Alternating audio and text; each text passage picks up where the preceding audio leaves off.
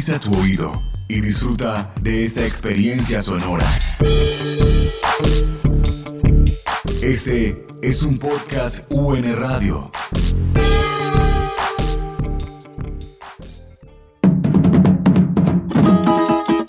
Por una América Latina libre de transgénicos. Es la voz de protesta en el campo y las ciudades que advierten sobre las consecuencias de esta nueva tecnología en el continente. ¿Qué sabemos de transgénicos? ¿Cuáles son sus riesgos? ¿Qué secretos habitan en esta caja de Pandora? de Transiciones y Transgénicos, un podcast para informar y debatir sobre las transformaciones culturales, ambientales y sociales que implican un mundo con transgénicos.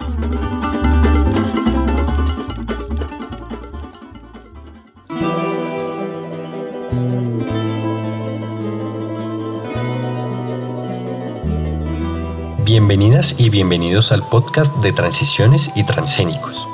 El día de hoy nos encontramos en el último episodio de una serie de programas que han abordado distintas aristas de los organismos transgénicos y su relación con la biodiversidad en Colombia. En el capítulo de hoy nos centraremos principalmente en analizar la situación de los transgénicos en el país, considerando el contexto actual por la pandemia del COVID-19 y su impacto a futuro.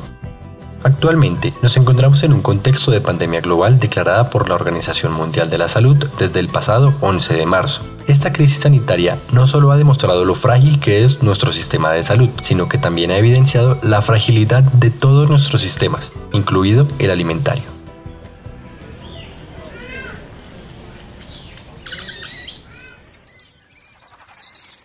El coronavirus SARS-2 es una cepa de la familia de los coronavirus que provoca enfermedades respiratorias generalmente leves.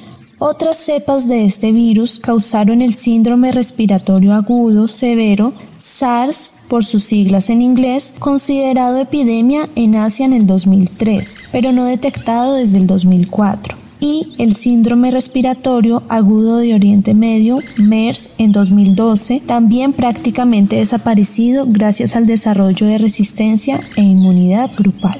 Un reto que se presentó con el COVID-19 fue su rápido desplazamiento gracias al modelo globalizado, donde prima la interconexión además de las características propias del virus, como su baja letalidad, las posibilidades de contagio por parte de las personas asintomáticas y contagio a través de la saliva o por gotas. De acuerdo a la revista Nature, cerca del 70% de las enfermedades infecciosas de los últimos 40 años han sido transmitidas de animales a humanos, es decir, enfermedades zoonóticas. Esto está relacionado con la forma en la que hemos modificado los ecosistemas en los últimos años, sobre todo con la pérdida de la biodiversidad.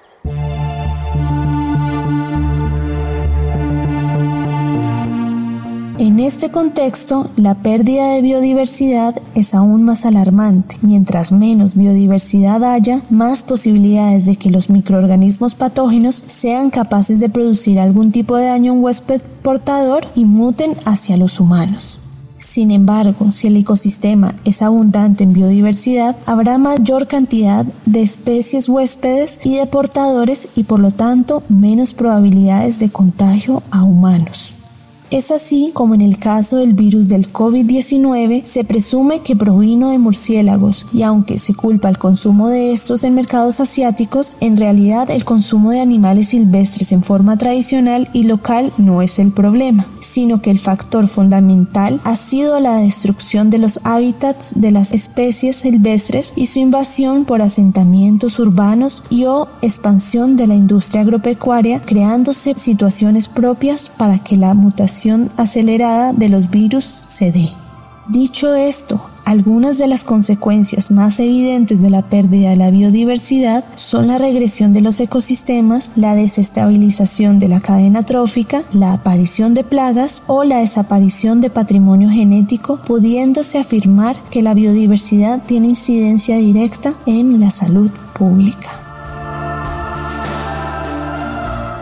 Profundizando en el panorama alimentario nacional de las últimas décadas, el desarrollo de las biotecnologías se ha dado como un mecanismo para subsanar la disponibilidad permanente de alimentos a nivel global, especialmente en épocas de escasez como puede pasar en un contexto de pandemia donde la distribución y acceso a los alimentos se ve afectado. Actualmente, Colombia cuenta con 21 departamentos que le están apostando al uso de semillas mejoradas con el fin de obtener un mejor rendimiento por hectárea, así como también más ahorros y beneficios ambientales. Agrobio afirma que en tiempos inciertos que vive el mundo por la pandemia del COVID-19 es fundamental que se mantenga el crecimiento de la industria agrícola para alimentar a la población del país, mencionando que casos exitosos como el maíz y el algodón con semillas transgénicas han demostrado que se puede crecer en productividad para incrementar la producción nacional. Por otro lado, la Organización Mundial de la Salud señala que el control de los mercados de semillas por parte de algunas compañías químicas es el panorama menos deseable, ya que la agricultura sostenible y la biodiversidad se benefician más del uso de una rica variedad de cultivos, tanto en términos de buenas prácticas de protección como desde la perspectiva de la sociedad en general y los valores asociados a los alimentos. Asimismo, los productores temen que como resultado del interés de la industria química en los mercados de semillas, la variedad que ellos utilizan de estas pueda reducirse principalmente a cultivos transgénicos. Esto tendría un impacto en la canasta básica de alimentos de la sociedad, así como a largo plazo en la protección de cultivos, ejemplo de ello con el desarrollo de resistencia contra plagas de insectos y la tolerancia a ciertos herbicidas, este uso exclusivo de cultivos transgénicos tolerantes a herbicidas también haría que el agricultor dependiera de estos químicos de forma permanente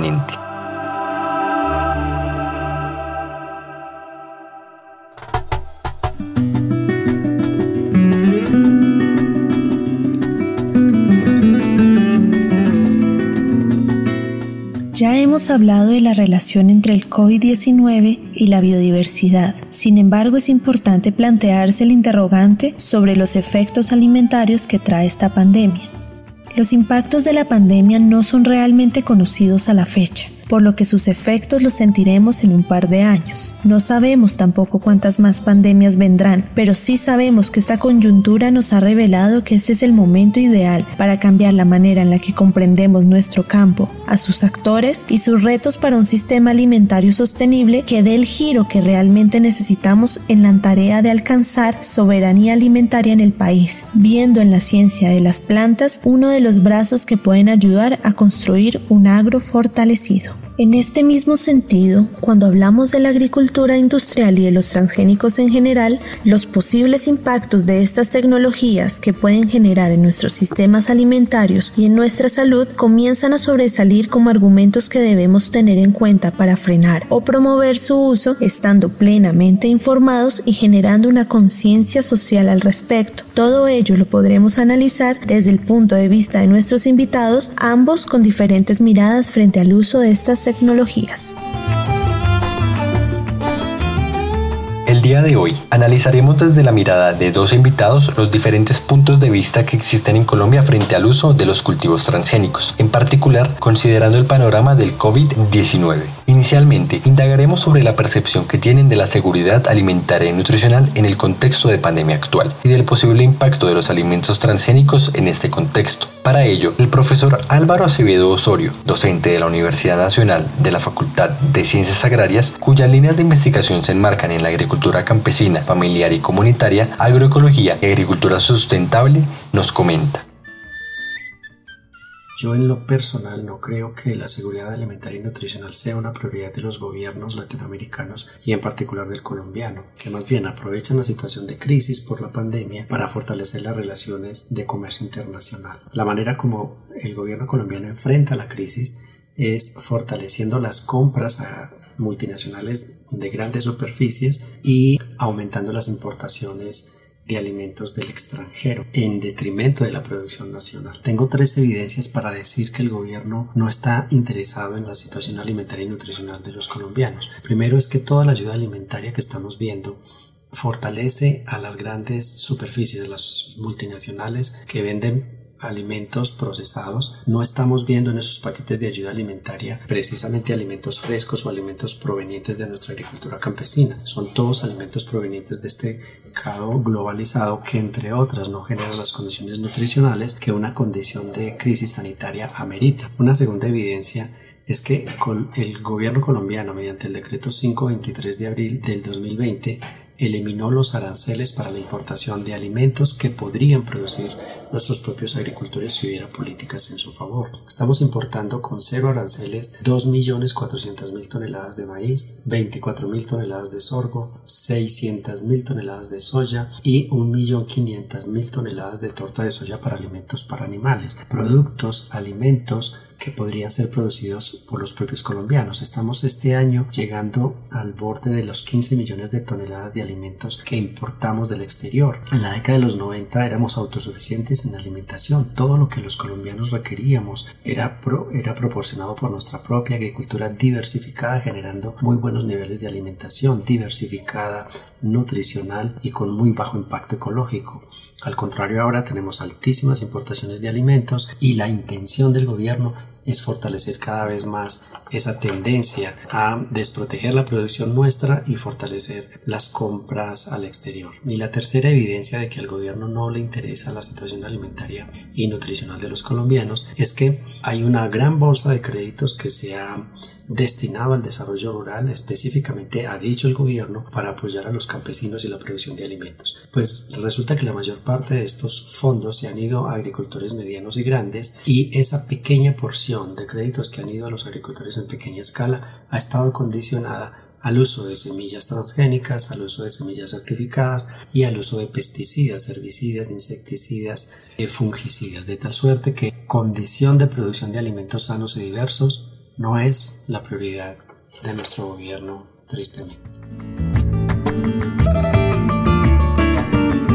Por otra parte, María Andrea Uzcategui, microbióloga industrial, magíster en biotecnología y actualmente directora ejecutiva de la región andina de Agrobio, Asociación de Biotecnología Vegetal y Agrícola, asociación sin ánimo de lucro fundada en el 2000, dedicada a informar, educar, divulgar y respaldar científicamente la biotecnología agrícola moderna nos comenta lo siguiente. Bajo el contexto o la situación por la que estamos pasando, los cultivos transgénicos impactan favorablemente en poder mantener una producción estable y de calidad de alimentos. La agricultura enfrenta diferentes desafíos actualmente. Uno es poder producir alimentos para una población que crece día a día. El otro es desafiar o enfrentar el cambio climático. Y a esto se le suma ahora la pandemia por la que estamos viviendo. Los cultivos transgénicos han demostrado ser efectivos en cuanto a la protección de las cosechas de los agricultores. Y en esto se suma el tema de que si producimos más pues vamos a tener una mayor producción, una mejor rentabilidad y los agricultores pueden estar tranquilos de que sus cosechas están protegidas. Esto permite tener seguridad alimentaria. No es la única herramienta a aplicar, pero sí está aportando en el tema. Como Colombia somos afortunados y tenemos la oportunidad de poder sembrar todo el año, de tener diferentes pisos térmicos, de poder tener diferentes climas y de tener suelo. En cuanto a biotecnología somos afortunados también porque hay un marco regulatorio que permite la evaluación y aprobación de estos cultivos y los agricultores colombianos hoy en día tienen la posibilidad de acceder a semillas de última tecnología. Entonces, Agrupando esto, las posibilidades del país de desarrollar el sector, necesitamos es organizarnos, aplicar las mejores prácticas y tratar de producir de una forma competitiva y sostenible para el medio ambiente. La oportunidad está, los cultivos transgénicos nos permiten aumentar en productividad, quizás ir poco a poco disminuyendo las importaciones de productos que de verdad se pueden producir en el país y esto le serviría al sector agrícola un ingreso para nuestros agricultores y pues mantener una producción estable de alimentos en el país. Considerando además que el aislamiento ha disminuido las actividades sociales y económicas, le preguntamos a nuestros invitados si consideran que la biodiversidad alimentaria local se ha visto o se verá afectada, respondiendo lo siguiente. Para responder esta segunda pregunta quiero hacer una relación entre agrobiodiversidad, entre agricultura campesina y entre organismos genéticamente modificados. En el siguiente sentido, una de las condiciones características de la agricultura campesina familiar y comunitaria es que sus sistemas son diversificados. Están basados en un amplio uso de la agrobiodiversidad local, lo que permite crear sistemas que ofrecen unas alternativas alimentarias muy abundantes y diversas, además de productos para el mercado. Pero aquellos agricultores que se han visto más presionados a producir para el mercado han dejado de producir con agrobiodiversidad en sus fincas. Y aquí hay una relación indirecta en el sentido de que entre mayor agrobiodiversidad tengan las fincas, menor probabilidad de hambre tienen estas familias rurales durante la pandemia. Al contrario, aquellas familias que han reducido la agrobiodiversidad, casi que se han especializado en muy pocos cultivos para el mercado, generan o desembocan en una mayor condición de vulnerabilidad alimentaria o más hambre. Recuerden que e, estas familias rurales están aisladas, igual que las urbanas y en ese sentido es más difícil para ellos proveerse de alimentos, tendrían que salir a los centros urbanos y esa movilidad entre veredas y de veredas a municipios está limitada. Por lo tanto, podríamos estar hablando que en este momento hay niveles preocupantes de hambre rural, porque los agricultores que han dejado de producir alimentos propios y que se han especializado para el mercado son comunidades, familias que en este momento no tienen cómo superar, cubrir sus necesidades alimentarias. Ahora bien, en el sentido de los organismos genéticamente modificados, podríamos decir, por un lado, que el maíz transgénico, que es las, son las áreas grandes que tenemos en Colombia, maíz transgénico empezó en nuestro país en el año 2007 y empezó con cerca de 6.900 hectáreas. 11 años después, en el año 2016, se llegó al pico máximo de 100.000 hectáreas de maíz, maíz transgénico, que representa una contaminación a la agrobiodiversidad de maíces criollos que tenemos en el país. Estamos enfrentados entonces a una condición sin precedentes de contaminación genética de los maíces criollos, que son la base de la seguridad y soberanía alimentaria de las comunidades campesinas y nuestras, de los colombianos en general, por la vía de áreas que cada vez amplían más la producción de semillas de origen transgénico. Entonces, la agrobiodiversidad está siendo amenazada no solamente por la especialización de la agricultura hacia el mercado, sino por la presencia de cultivos transgénicos que cada vez están aumentando más en área, específicamente de maíz, contaminando nuestras razas criollas. Y todo esto en su conjunto representa una de las mayores amenazas a la seguridad alimentaria y nutricional de los colombianos. Hasta el momento lo que hemos visto es que los alimentos se siguen produciendo y lo que sí se ha afectado ha sido las cadenas de suministros y la capacidad adquisitiva de los consumidores. Lo que debemos intentar es ser cada vez más independientes en cubrir la demanda local de alimentos. Esta pandemia nos demostró que podemos ser muy débiles en cuanto a las importaciones. En el caso de que se hubiesen cerrado fronteras, que puertos y canales de importación y exportación se hubiesen cerrado, ahí sí tendríamos un riesgo. Y es un riesgo a nivel comercial con países importadores y exportadores de donde dependemos de algún alimentos. Pero Colombia tiene posibilidades de disminuir esta dependencia creciendo en los productos que hoy en día importamos y pues para eso necesitamos la mejor tecnología, las mejores prácticas y un impulso al desarrollo del sector agropecuario. Asimismo, tenemos que seguir protegiendo a nuestros productores, que el virus no llegue a las zonas rurales, pues en el momento en que llegue a contagiar masivamente el sector productivo, no habrá quien salga a sembrar y mantener los cultivos. En ese momento tendremos una crisis mayor, no solo de las personas enfermas y afectadas, sino que también no habrá quien trabaje el campo y produzca nuestros alimentos. Finalmente, tanto el profesor Acevedo como la directora Uzcategui nos comentaron cómo creen que se ve modificada la dieta a través de los cultivos transgénicos.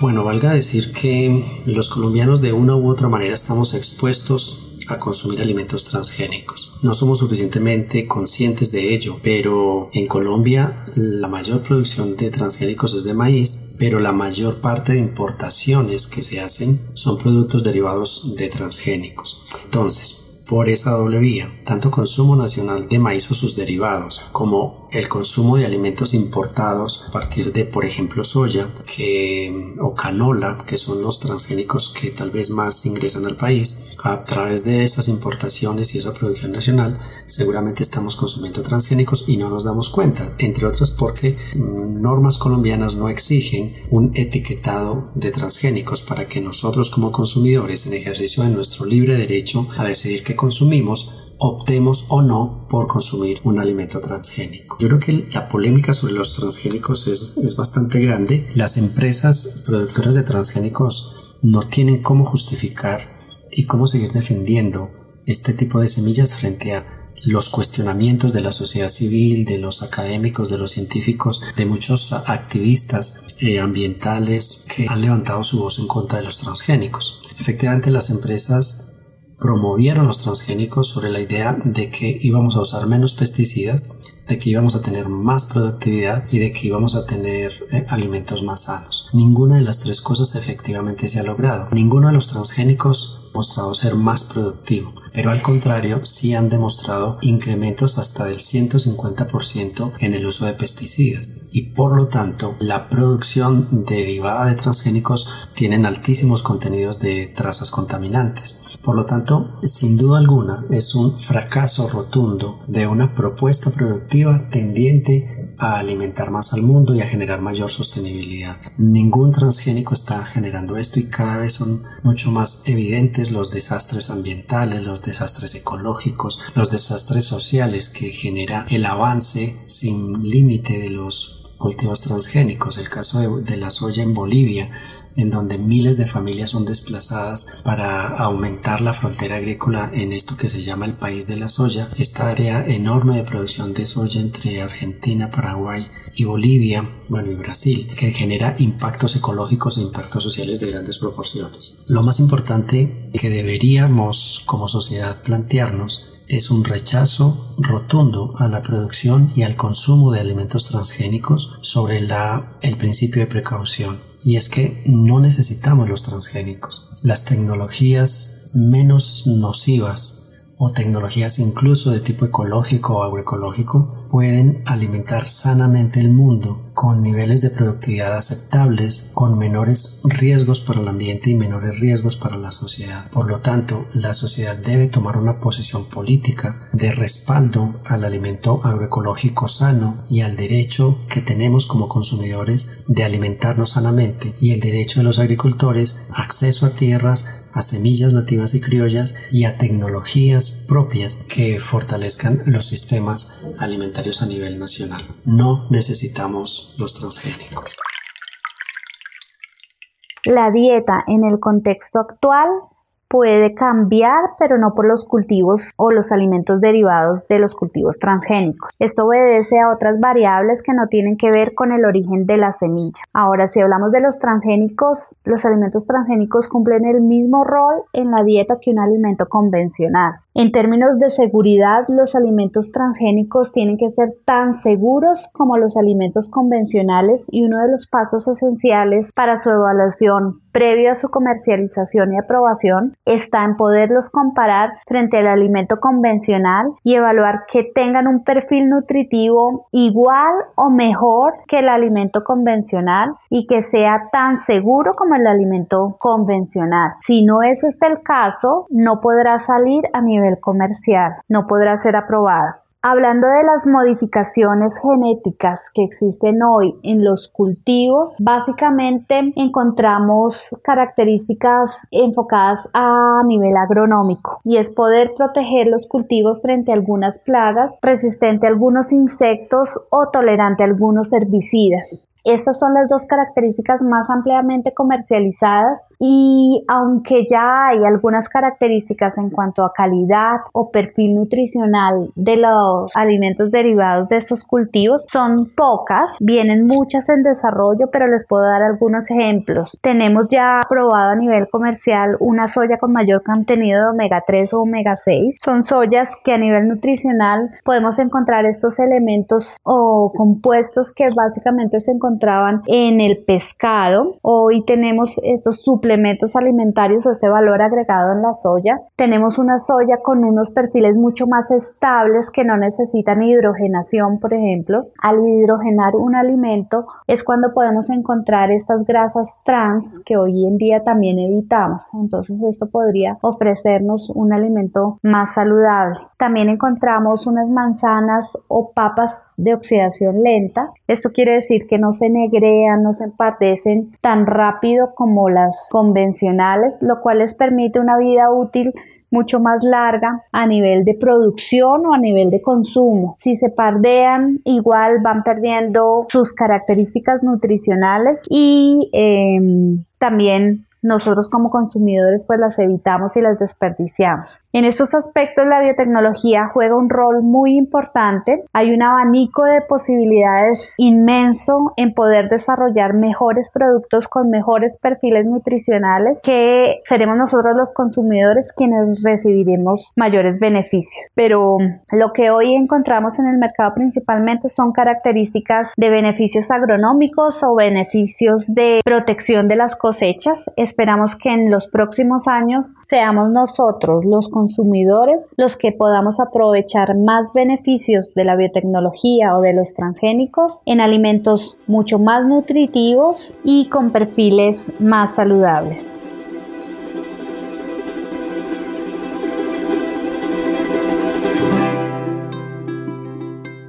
Teniendo en cuenta las posturas de nuestros invitados, es importante reconocer que para el gobierno actual colombiano la seguridad alimentaria y nutricional no es una prioridad. El abandono estatal en el ámbito campesino es evidente. Un ejemplo es el fortalecimiento en la importación de alimentos básicos cuando estos pueden ser producidos por nuestros campesinos. En esta época de crisis sanitaria y social se ha agudizado la dependencia alimentaria por las importaciones, lo que hace que la fluctuación de precios de los alimentos varíe mucho debido a la cotización en dólares del mercado. Esto puede generar mayores desigualdades en la ruralidad colombiana ya que se ha visto una gran pérdida de alimentos por falta de una distribución organizada por parte del Estado y la alta dependencia de intermediarios en los mercados durante la pandemia. También pudimos reflexionar frente a la falta de diversificación de los apoyos a los cultivos alimentarios que se le ofrecen al agro. Esto último teniendo en cuenta que se han limitado al uso de la tecnología implementada en los alimentos transgénicos, olvidando que existen saberes ancestrales para el uso de la tierra que pueden ser igualmente productivos y que mantienen la cultura y memoria alimentaria como lo son los custodios de semillas. Por lo anterior, el uso de los transgénicos en el campo debe hacerse de manera más consciente para mantener la diversidad de nuestras especies, optando por disminuir el uso de agroquímicos con el fin de reducir el impacto al medio ambiente y a la salud de los seres que habitan el planeta. Esta época de pandemia ha demostrado que la agricultura campesina, familiar y comunitaria tiene una gran agrobiodiversidad en sus cultivos, disminuyendo así la posibilidad de sufrir de inseguridad alimentaria, ya que dependen menos de las dinámicas del mercado que se han visto fuertemente afectadas. Por lo tanto, el uso de transgénicos debe llevarse con cautela para que no afecte la diversidad alimentaria en la dieta de las familias en Colombia. La coyuntura actual ha puesto en evidencia la importancia de la soberanía que busca la producción alimentaria local para la satisfacción de las necesidades nutricionales de la población con base en sus tradiciones y hábitos alimentarios, por lo cual se hace evidente cuidar al campesinado del contagio por COVID-19, ya que ellos son el motor de la producción de alimentos.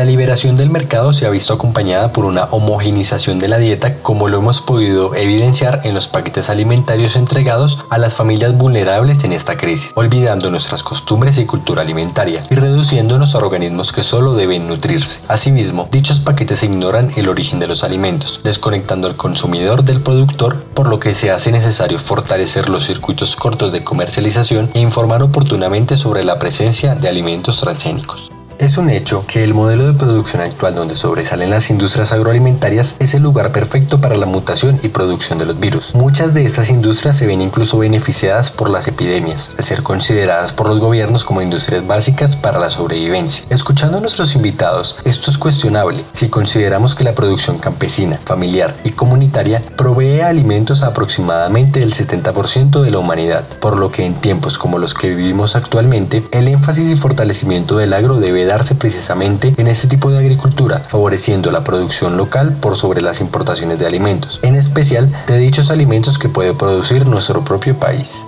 Si bien la modificación del perfil nutricional de los alimentos con el uso de biotecnologías como los transgénicos es posible, esto debe emplearse con mesura, ya que podemos afectar la diversidad alimentaria. Se puede optar por otras estrategias para solventar carencias nutricionales como la promoción de cultivos nativos y un mayor consumo de variedad de alimentos.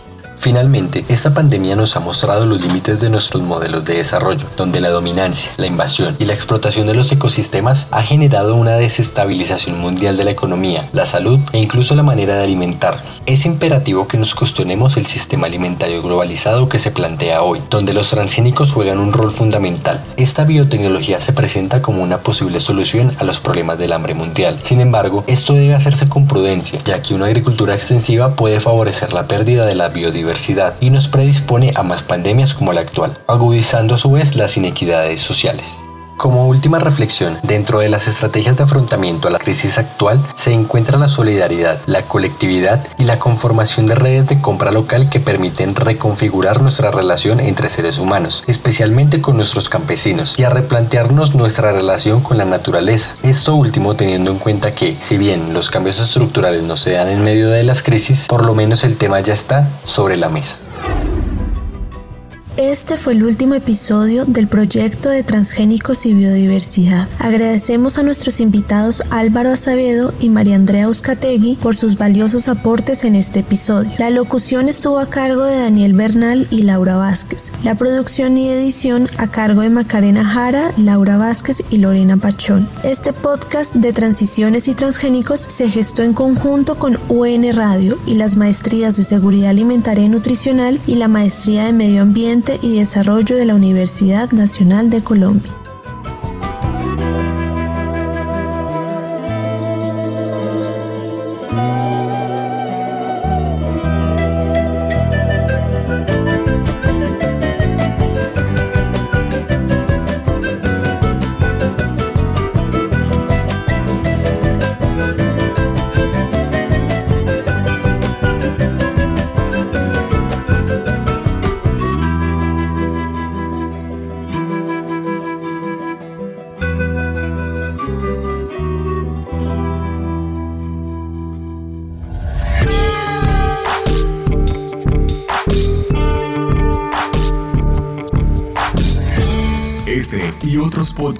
Nuestro sitio web unradio.unal.edu.co.